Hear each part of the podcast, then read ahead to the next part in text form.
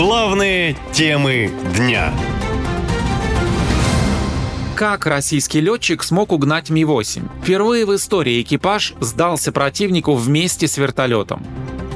О том, что российский вертолет Ми-8 заманили на украинский аэродром, стало известно 23 августа. Информацию о пропавшем вместе с экипажем вертолете обнародовал близкий к Минобороны телеграм-канал Flighter Bomber.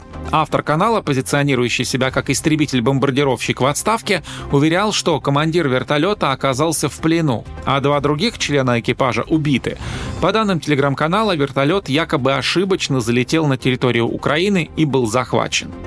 Экипаж по каким-то причинам потерял ориентировку и пересек ленточку. Возможно, была радиоигра со стороны хохлов, возможно, отказ навигации, а дешманские GPS там не работают уже давно. Попытки восстановить ориентировку закончились безрезультатно. Увидели с воздуха аэродром и совершили на нем посадку.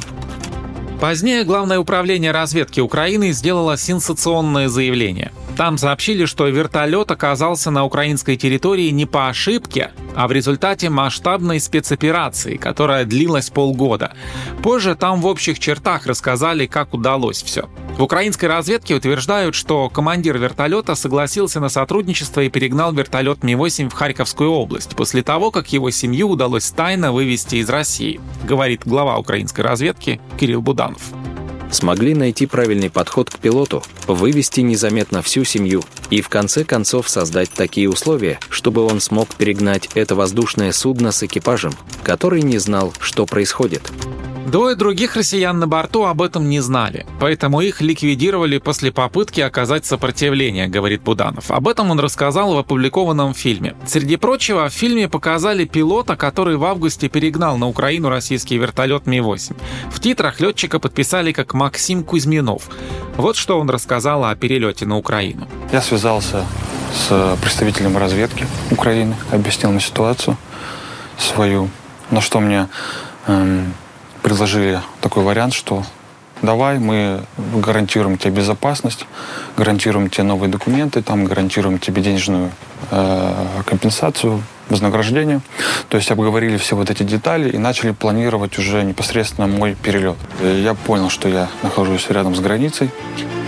То есть я э, передал свое местонахождение, сказал, что давайте попробуем. Я вот здесь как бы нахожусь недалеко. И уже окончательно приняли решение перелетел э, на предельно малой высоте в режиме радиомолчания. Кузьминов призвал коллег последовать его примеру. Свой поступок летчик объяснил тем, что он против СВО и не хочет в ней участвовать. Правда, она вот здесь находится. Что здесь нет никаких фашистов, нацистов, мне очень обидно за то, что сейчас происходит. Убийство, слезы, кровь. Просто друг друга люди убивают. Вот и все. Это вот единственное, о чем я понимал. Единственное, чего я просто не хотел.